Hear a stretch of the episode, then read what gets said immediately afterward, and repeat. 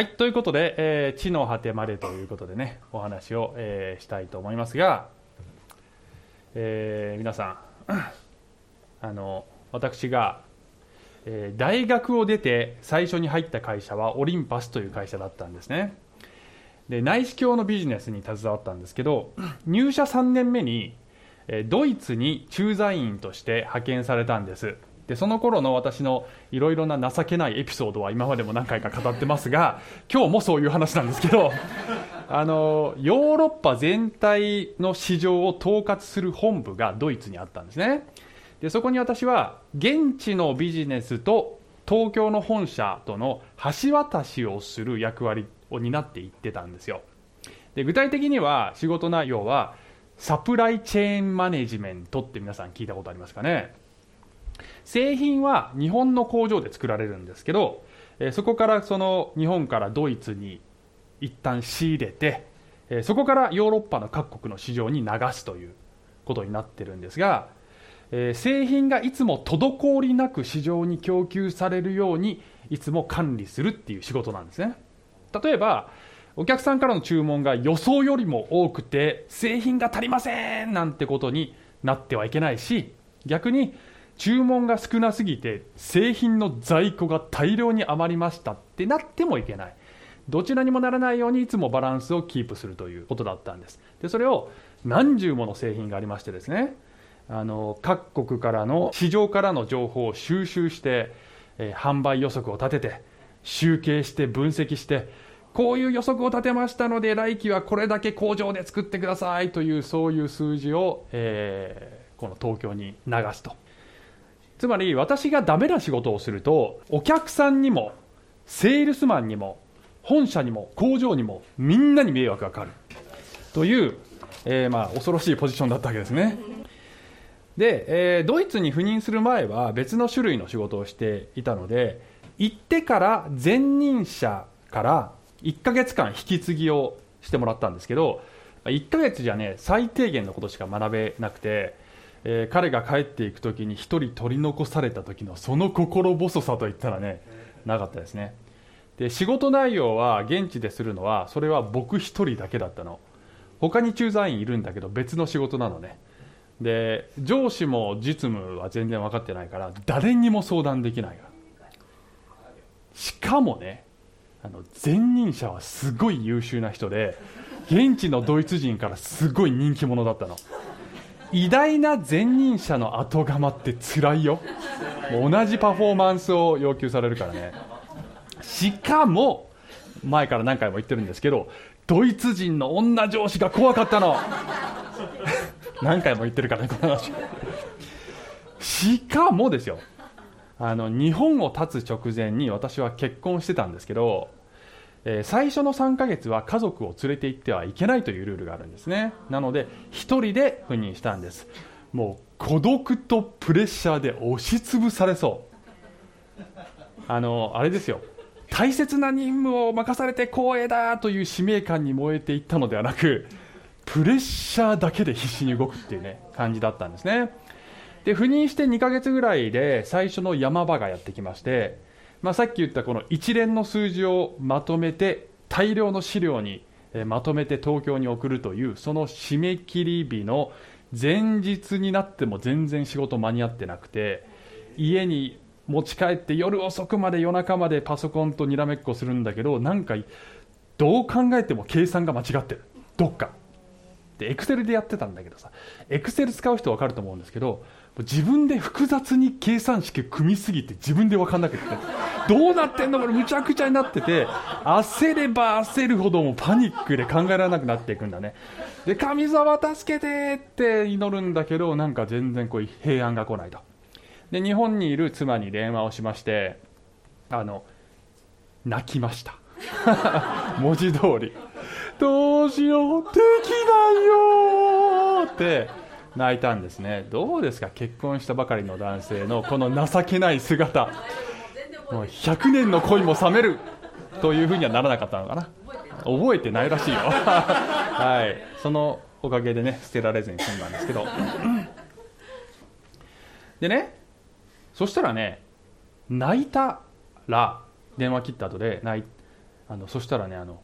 ふって落ち着いたんですね。泣くってすごいよね。気持ちがすっと冷静になって冷静になってパソコンを見てみるとあこことここが間違ってるじゃんって分かってさーっと仕事ができたんだね。まあ妻に感謝とそしてやっぱ神様が祈りに応えてくれたかなって思うんですね。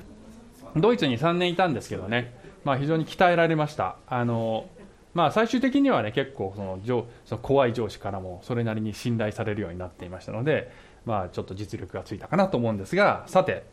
ところで皆さん私の会社の話はどうでもよくてですね。なんでこの話してるかというと2つの国の橋渡しをするという重要なミッションを与えられて外国に派遣されるという人が他にもいるんですね。誰だと思いますか？あなたです。私たちは国籍は天にある。つまりその神の国から派遣されて今なおサタンが実行支配しているこの世つまり別の国に使わされているのであります。なので私たちは霊的な意味で外国にいるんですね。でそれプラスイエス様は全世界に出て行って福音を広めようとおっしゃったので物理的にもあらゆる国にそして地の果てまで私たちは出ていかねばならないという命令をいただいてるんですね。クリスチャントータルとして。そのミッションの重要度たるやですよ皆さん、まあ、皆さんも会社とかでうわこんなきつい重責が上から来ちゃったとかあると思いますがそんなもんじゃないから神様からの仕事ね。でその重さを自覚しつつそれでいてかつての私のようにプレッシャーに押しつぶされたりしない。あるいはその反対にこんなのできるわけないでしょうと投げ出すのでもない。喜びを感じつつ意欲的にこのミッションに取り組んで取り組んでいくことができるのだろうか。ということでね今日の話のポイントはここに向かって話していきたいと思います。重大な任務びっくりマーク。でも一人じゃないということを話したいと思いますね。はい。よろしいでしょうか。さあ、えー、ってなわけで、えー、今日は大宣教命令というイエス様のその命令について学んでいきます。で今日のメインテキストはそれだけです。なのでとりあえずちょっとねまずそれをざっと読んでみたいと思います。マタイの福音書28章18から20イエス様はこう言われた。私には天においても地においても全ての権威が与えられています。ですからあなた方は言ってあらゆる国の人々を弟子としなさい。父子精霊の名において彼らにバプテスマを授け私があなた方に命じておいたすべてのことを守るように教えなさい。見よ私は世の終わりまでいつもあなた方と共にいます、えー、これをイエス様がいつ言われたかというとイエス様は十字架で死なれて3日後に死からよみがえられ弟子たちに現れました、えー、そして40日間にわたりご自身が生きていることをはっきりと示されたと書いてあるんですね。その間に、えー、このとてつもない命令をお与えになる場面があったのでありますね。でこれを聞いた弟子たちの気持ちってさねいやマジですかと。こんな大変な仕事を丸投げして前任者は去ってっちゃうんですかと。引き継ぎこれで終わりですかっていう。その心細さたるやですよね。しかも優秀な前任者だったわけですよ。ね、イエス様はいいですよ、スーパー頭いいし、もう奇跡とかじゃんじゃんできちゃうし、あこの仕事をこれから君たちよろしくね？って、ちなみにこれからは全世界だからってね、世界がどれぐらい広いかイエス様は知ってて言ってんですか？って イエスさんは知ってて言ってたんだよね、自分で作った世界だからね。重々承知だったんですねこれが。じゃあこれがねかわいそうな弟子たちへの無茶ぶりだったのかというとそうではないということがよくよくこの言葉を観察すれば分かってくるんですね。さあもう一回見ていきますけれどもこの言葉はサンドイッチ構造になっていまして約束命令約束という流れになっているのでありますね。で最初の約束はもう一回読みますと私には天においても地においても全ての権威が与えられていますと。ね。私の手の届かぬところへ送り出そうというのではないのだよ。行った先がどこであったとしても必要な時に必要な助けをいつでも差し出せるからねというふうに言ってくれているんですね。でそれを受けてですからって、ね、ですからなんですね。はい。でここから命令が来るわけ。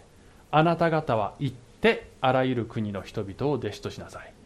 父子精霊の名において彼らにバプテスマを授け私があなた方に命じておいたすべてのことを守るように教えなさいと。で、えー、この命令の中には4つの動詞がありますが主要な動詞は1つだけですという解説を聞いたことがあるでしょうか、えー、4つの動詞は、はい、行く、ね、行ってってこれが1つね。2つ目弟子とする。これは2つ目ね。バプテスマを授ける。そして教えるですね。この4つの命令からなってるんだけど主要な動詞は弟子としなさいだけなんですよ。でそれ以外の3つはそこにかかってるわけ。何々することによってっていう意味なの。つまり行くことによってバプテスマを授けることによってそして教えることによって弟子を作りなさいと。いう命令なんですねこれね。であの弟子という言葉の概念は聖書で出てくるとただ救われただけの状態ではなくそこから自分を捧げて犠牲をいとわずについてくる人のことを弟子って呼んでるんです。つまりそういう人を育てるというところに照準を合わせて出ていきなさいと。いうことなんですね。でさらに言うとこのね、えー、父子精霊の名って言った時のこの名前名ネームはこれは単数形です。あの言語だと。父子精霊だからネームズになるかと思いきやそうではなくネーム一つの名前。つまりここに三位一体が表現されているわけですね。でつまりこれはねあの行く先々の国々に、ね、考えてください。当然こんな神感は存在しないわけ。どこにも。誰も神様ってこうだと思ってないわけね。3人だけど1人の神なのですよみたいな意味不明な概念をね概念をあのその人たちに受け入れさせなさいって。むちゃくちゃやろうと。そ無理ですわと。いうふうに思いたくなるところにイエス様はもう一度約束を与えているわけ。はい、見よ私は世の終わりまでいつもあなた方と共にいます。難しいのは重々承知。だからこそ私が共にいることを忘れるなと言ってるわけですね、で、えー、このあなた方と共にいるというのは具体的にどういう形で成就するかというと後に精霊が下って信じる者の内側に神が宿るということになるわけですが使徒の働き一章八節これはイエス様が昇天される直前に言われた言葉ですね。しかし精霊があなた方の上に臨む時あなた方は力を受けます。そしてエルサレムユダヤとサマリアの全土さらに地の果てまで私の証人となりますとイエス様はおっしゃったんですね。力を与えるよとおっしゃったんです。大変なミッションを受けて弟子たちがプレッシャーで押しつぶされないように確かな約束で包み込んでいるということですね。そして2000年にわたり数えきれないほどの人々がこのイエスの命令に忠実に応答してきた結果イスラエルから見ればまさに地の果てと言えるこの日本で今私たちが本当の神様を礼拝することができているのでありますね。さあということでテキストはこれここまでなんですがここから後半に入りたいと思いますが今日の話のポイントは何だったでしょうか？おおはい。素晴らしい。さすが。重大な任務。でも一人じゃない。ということです。一人じゃないというのはイエス様が共にいるということもそうだしそして、えー、私たちがお互いにお互いにお互いを助け合うという意味でもそうだということなんですね。でここからじゃあ私たちはこのイエス様の大宣教命令に応答していくためにということで、えー、3つのことが大切ですという話をしたいと思います。よろしいでしょうか？はい。大宣教命令に応答するために1つ目普遍性の確信です。普遍性の確信。あのよく世の中にある考え方でね信仰っていうのはあくまでも個人的なものなのでえー、信じてる人がその人にとって個人的に真理ならばそれでいいんじゃないですかというそんな考え方がよくあるんですね。個人的な真理ってなんだよって。全ての人にとっての真理だというのでなければ真理じゃないの。ねあの皆さん地球は丸いと思いますかと言われてうーん私にとっては丸いですけど。世の中には地球が平たいと信じてる人も今もいます。信じるのは自由です。けれど真実は一つなんですね。で私はこれを信じるって言った時に普遍的な真理だと思って信じるのでないならばもはやそれはもう信じるほどの価値すらないです。でねこれがなぜ重要かというとですねイエス様が弟子たちに全ての国に行けと言った時にその先々の国には必ず別の神様がいて何百年何千年と人々が大切にしてきたその信仰や伝統があるわけですよ。必ずあるんですそれは。その彼らのところに行ってあなた方がずっと信じてきたことはそれは悪魔の嘘ですよと言いに行けとイエス様はおっしゃったんだよね。もちろん言い方は工夫するよ。でも結論的にはそういうことを言いに行けと言ったわけです。失礼にも程があるでしょ？もうどどれだけ傲慢な態度どんな侮辱なのそれはと。しかしもしそれが真実ならば話は別ですよ。真実でないならばそれは侮辱ですけど真実ならばそれは愛です。復活したイエス様がですね40日間にもわたり弟子たちと時間を過ごして生きていることを確かに証明されたと。それは弟子たちがああなんか私イエス様が復活したい夢を見たのかもとかイエス様の復活は私にとっては真実ですとかそういう次元から完全に脱却してどんな反対論の前でも一点のぐらつきもなく主は確かに生きておられると宣言できるようになるためです。で私たちはですね日本でクリスチャンやってると周りは99%以上。イエス様とは何の関わりもなく人生を送っている人たちに囲まれてるわけですね。でこの社会は聖書的な価値観世界観とは全く無関係に毎日動いているようにしか見えない。福音伝えたくてもひるんじゃうわけですよ。その時にこそ思い出さねばならない。天においても地においても全ての権威がイエスに与えられている。何一つとしてイエスの手のな手の外にあるものはない。ということを思い出さねばならないんですね。で、えオリーブ教会そして私たちが所属しているネットワークでは日々聖書を学ぶということの大切さを強調してるんですけどそれはなぜかというとこの世であなたが耳にするどんな価値観どんな宗教哲学思想と比べても聖書は全く異なる次元にあるということをちゃんと理解することができるためです。それが一つ目ね。これは普遍的な真理だと確信することが大切ですね。2つ目。使命の認識です。使命の認識。私たちはとんでもない大仕事に召されています、ね、飯コーリング。さっき伊藤先生も言ってらっしゃいましたけど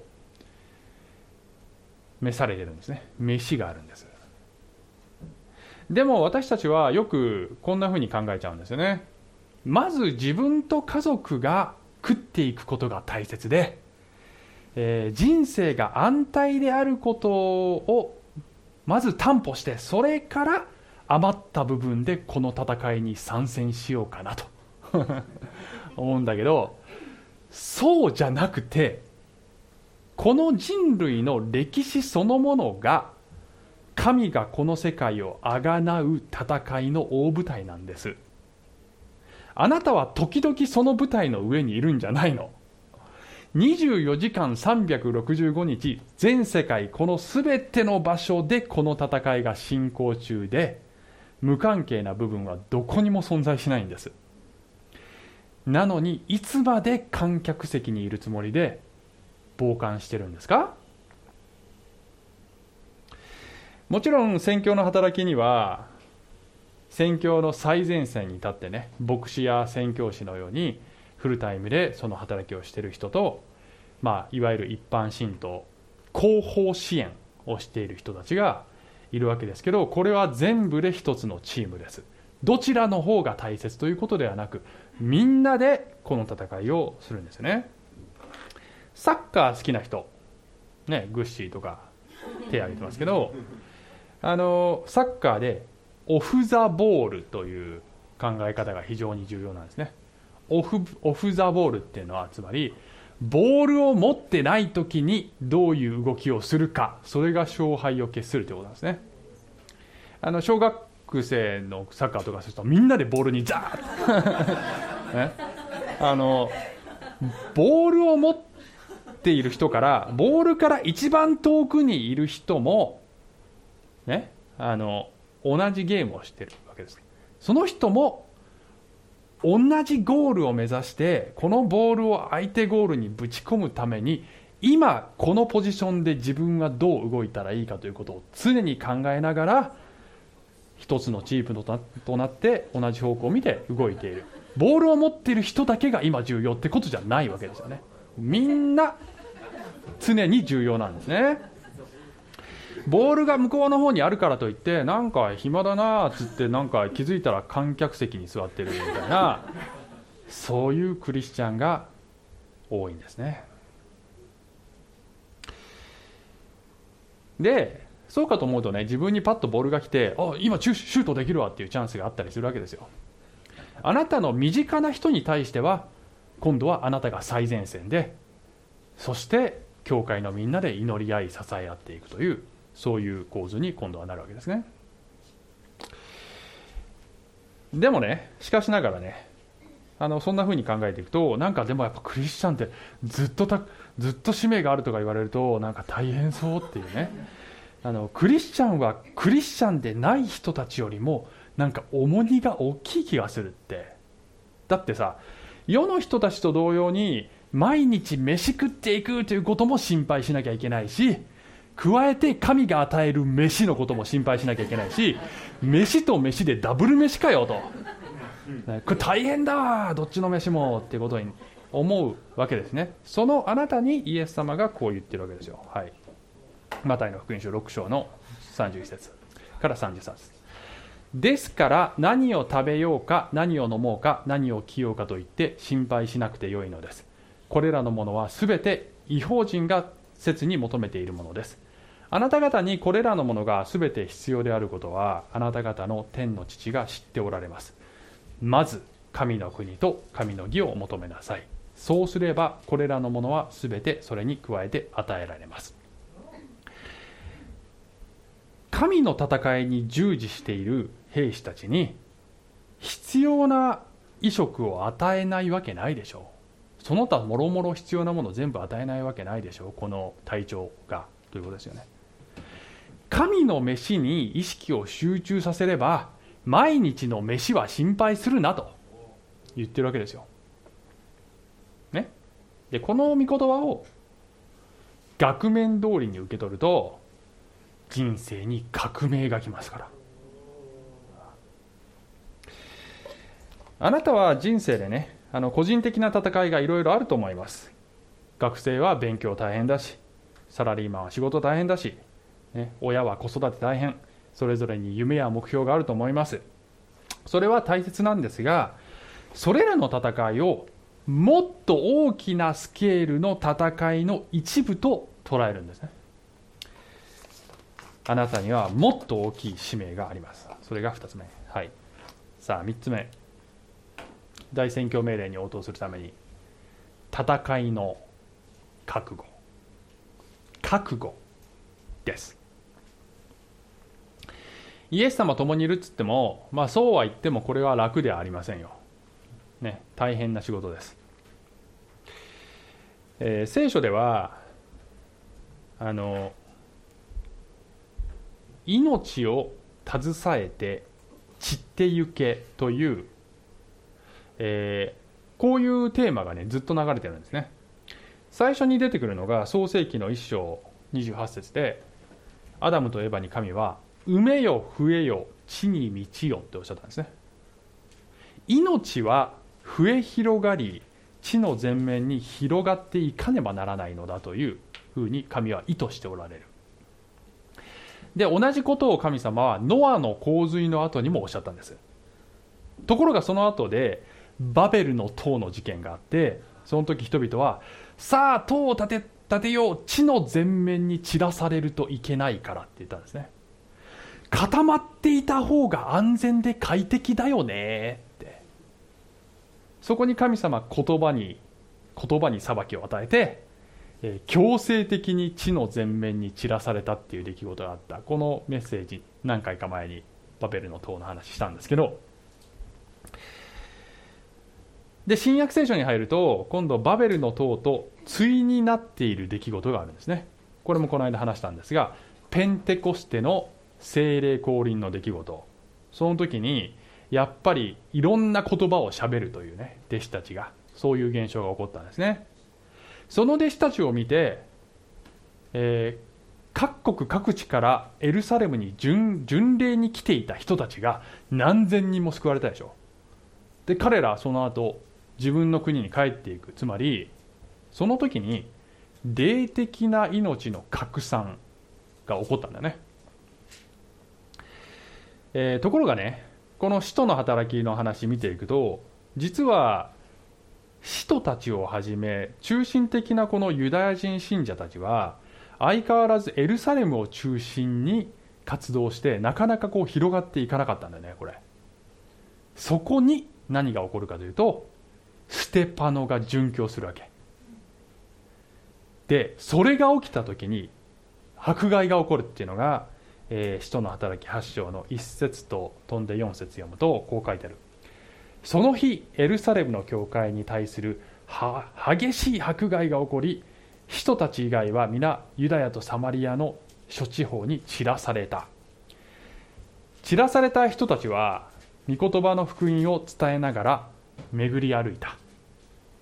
て書いてある。つまりステパノの殉教とそれに続く迫害っていうのは一見悲しむべきことに見えて実は神様はそれを使ってですねこの塊気味な弟子たちを散らしその結果命の福音が広がっていくようにされたんですね。固まってるってさ快適なのよ。楽なのよ。主義主張を同じくする者同士で仲良しクラブを形成しているだけでよいならそれは楽ですよ。でもクリスチャンはそうは召されてないんですね。散っていけと言われてるんです。とはいえ散っているままだとそれぞれが弱ってしまうんですね。なので毎週集まりお互いの結びつきを確信確認し励まし合ってそしてまた散っていくのでありますね。皆さん教会に来てね聖書の学びをしていやー今日の学びも楽しかったなもう聖書がすごい分かるようになってきた。聖書は深いなもう分かち合いも恵まれたな励まされたな礼拝も楽しかったなそれで？それでどうするんですか？ということなんですね。恵みはいっぱいもらいたいけど恵みを今度流していくために犠牲を払うのは嫌だ。嫌なこと言うね。この牧師は。シーンってしちゃったよ、えー、はい。さてところで散っていく先で命を生み出していくっていうのはねまあそうは言っても簡単ではありませんよ。難しい。大変。全く異なる世界観がぶつかり合うと摩擦が起きるのは大変なあの当たり前なんですね。当たり前当然の現象なんです。摩擦は起きなきゃいけないの。だけどね あの聖書の中で、えー、神様の与える祝福っていうのはいろんな種類がありますがその中でもこの祝福はすごいぞと最も強調されていると私が見て思うのはこれはですねあの新約聖書でイエス様が八福の教えってね誰どこれこれこういう人は幸いですっていうのが8つ出てきてその最後に義のために迫害されているものは幸いですとイエス様はおっしゃってその後で後でこんなふうに続けるんですね。私のために人々があなた方を罵り迫害しありもしないことで悪行を浴びせる時あなた方は幸いです。喜びなさい。大いに喜びなさい。天においてあなた方の報いは大きいのですから。これルカの福音書の方では踊り上がって喜びなさいって書いてあるのね。ねえイエスご自身が通られた痛みそして今も持っておられる痛みをイエスと共有する者に対して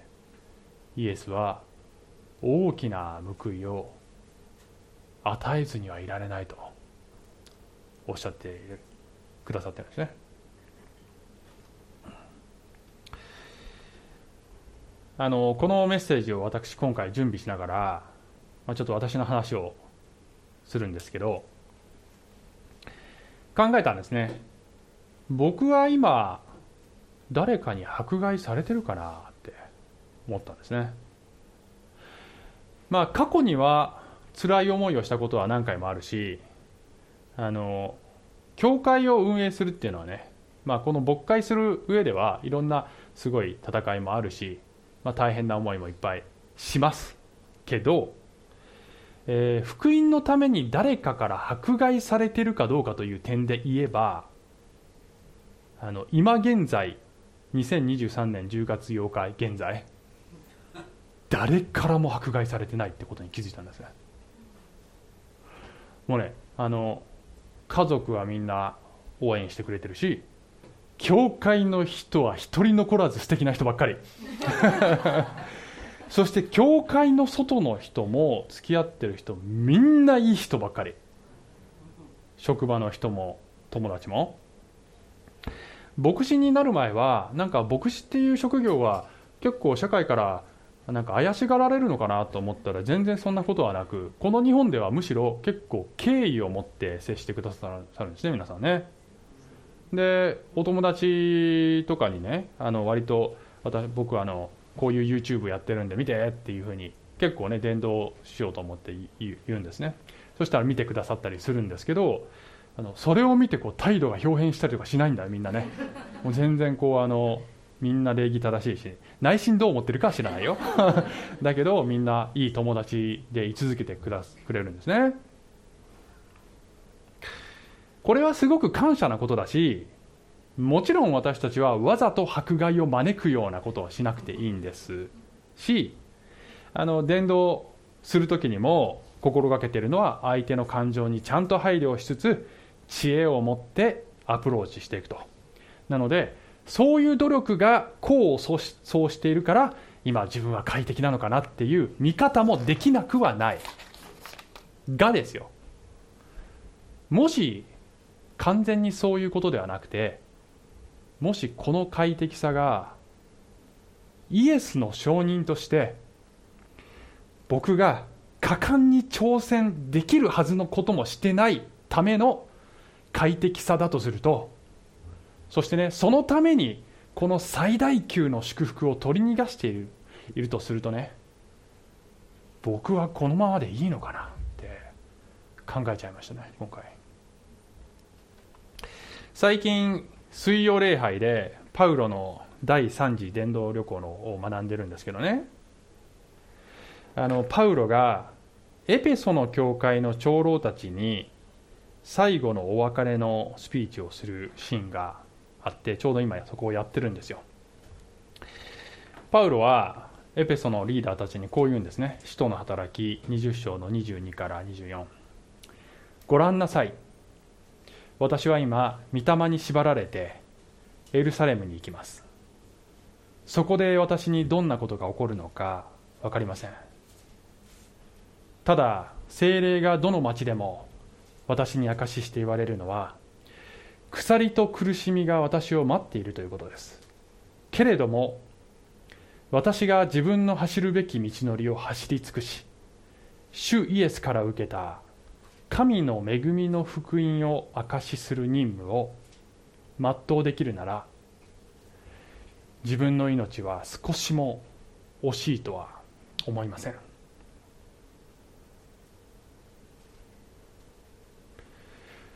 僕はこんな覚悟を持ってこんな気概を持って働きをしてるかなって思うんだよね。これ水曜礼拝の時も言ったんですけどオリーブ教会の働きすっごい祝福されてて素敵な土地森に囲まれた素敵なね土地とそして建物があって来る人みんな素敵なとこですねって言ってくれていろんな人からねあのいつもメッセージ感謝しますとか言われたりするんですけど経済的にも以前と比べればだんだんと教会の財政も安定してきてキリストの名のゆえにキリストの名のゆえにねいっぱいいい思いしてんだよね。でもキリストの名のゆえに痛みも傷つくこともいとわずに戦う覚悟が俺には本当にあるのかと。自分に問わずにはいられないんだよね。まあこんなこと言うとさ本当に何か来ちゃうかもしれないから神様厳しいからね。だからねこういうことこういうこと言うとねもう言いながらドキドキするんだけど あのもしそれで任務を果たし終えてキリストの愛に応えることができるならこの命惜しくないとパウロのように僕は言えるだろうか。言える自分でありたい。言える自分にもっとなりたいと。そう思う今日この頃ですね皆さんこの日本では あの社会的な意味でのね迫害っていうのはほとんどない。命の危険も投獄の恐れもないですよ。その利点を最大限に生かして果敢に前に出ていく責任が私たちにはあります。そして先ほど伊藤先生おっしゃったように私たちはこんなに恵まれている立場からまだ福音が全く届いていない人たちをサポートするそこに出ていく働き人をサポートするというそういう後方支援の働きもある。そして自分の周りの人に対しては自分が最前線になっていくというそういう恵まれてるからそれを生かしていく責任があると思うんですね。でもそれをするときに個人レベルで言うとやっぱりねいろんなことが起こります。家族に反対されて大変な人もいるし、まあ、友人から、まあ、あんまりないけどでも時には敬遠されてしまうようなことも、まあ、ゼロではないでしょう。拒絶を感じて傷つくこともありますよ。摩擦が必ず生じ生じるからね。だからまあ恵まれた環境であるといっても伝道ってやっぱり怖い。痛みを伴う。でも報いは大きいぞとイエスは言っている。それは300円払って1億円の宝くじを当てる当てるようなもんなんですよ。そしてあなたは一人ではない。主が共にいる。そして私たちは一つの大きなチームです、